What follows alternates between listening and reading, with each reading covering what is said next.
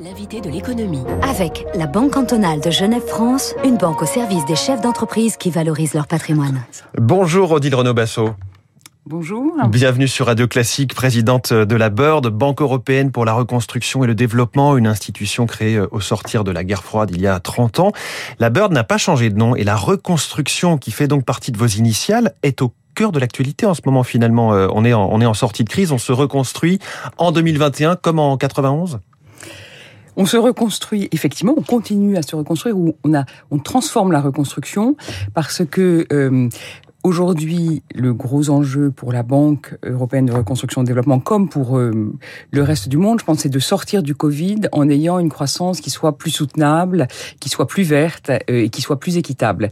Et ça, c'est une forme de reconstruction. En anglais, on parle beaucoup de building back better, mais euh, je pense que ça reste au cœur des enjeux économiques et que les principes qui ont été au fondement de la BERD, qui était de dire on va utiliser le secteur privé et s'appuyer sur le secteur privé pour favoriser la reconstruction et la transformation des économies en développant les économies de marché est toujours extrêmement pertinent mmh. au moment où on doit faire cette transition écologique et où on voit bien que les financements publics ne vont pas être sont certes très importants mais ne vont pas être suffisants et il faut entraîner l'ensemble des acteurs privés vers euh, ces transformations. Allez, building back, better, on va dire que c'est reconstruire euh, en mieux, on va éviter euh, les anglicismes. De ce que je comprends de, ce que vous nous dites, Odile Renaud-Basso, c'est que la BIRD, qui est une institution multilatérale, 71 actionnaires en majorité euh, des États, le mandat qu'il vous donne, la, mission a un petit peu changé à la faveur de cette sortie de crise, accéléré notamment vers la transition écologique. Alors on était déjà beaucoup mobilisé sur la transition euh,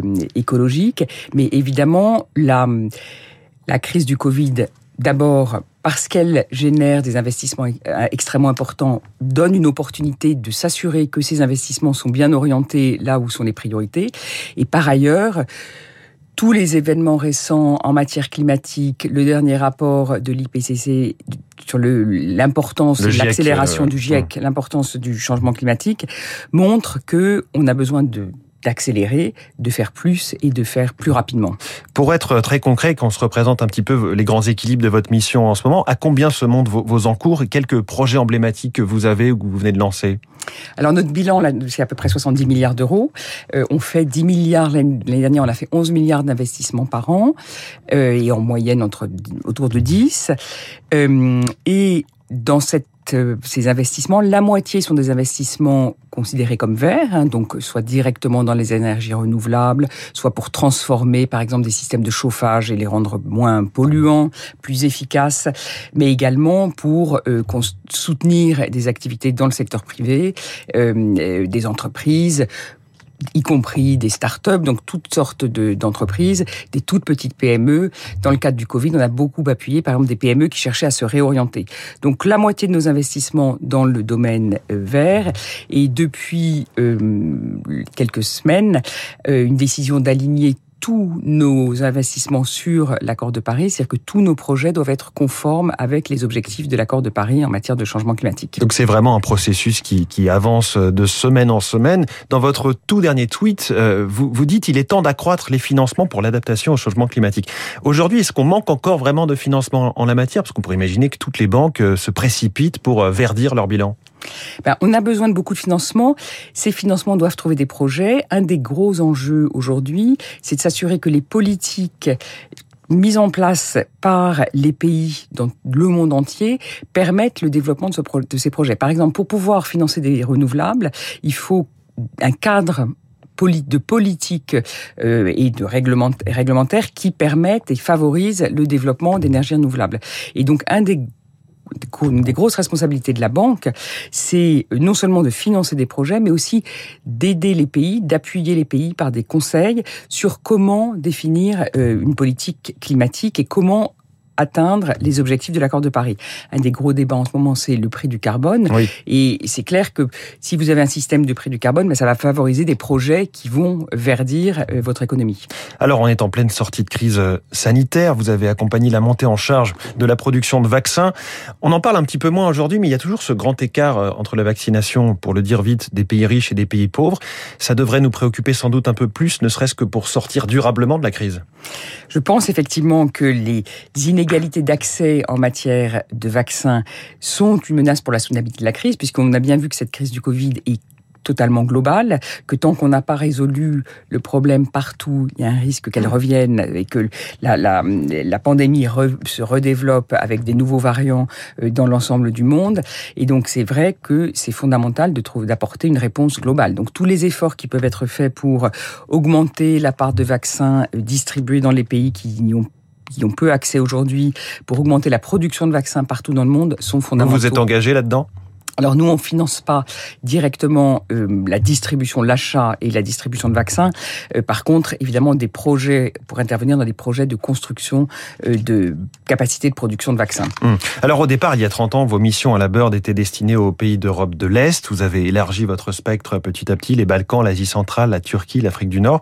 Quelle est la, prochaine étape et quelle, est la cohérence de cet élargissement progressif? Ben, je pense que le, la cohérence de l'élargissement progressif, c'est le voisinage de l'Europe.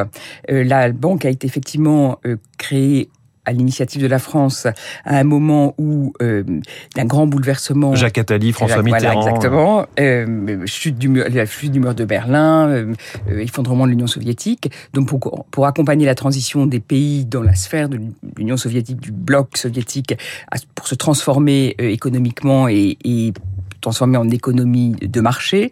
Euh, et progressivement, effectivement, l'élargissement de la mer, ça s'est produit autour de la logique de l'importance de stabilisation du euh, voisinage européen. Donc dans des pays, les pays d'Asie centrale aujourd'hui, qui sont euh, euh, aussi dans la sphère de l'Union soviétique, mais aussi les Balkans, et puis la Méditerranée depuis la Turquie, puis la Méditerranée depuis le printemps arabe.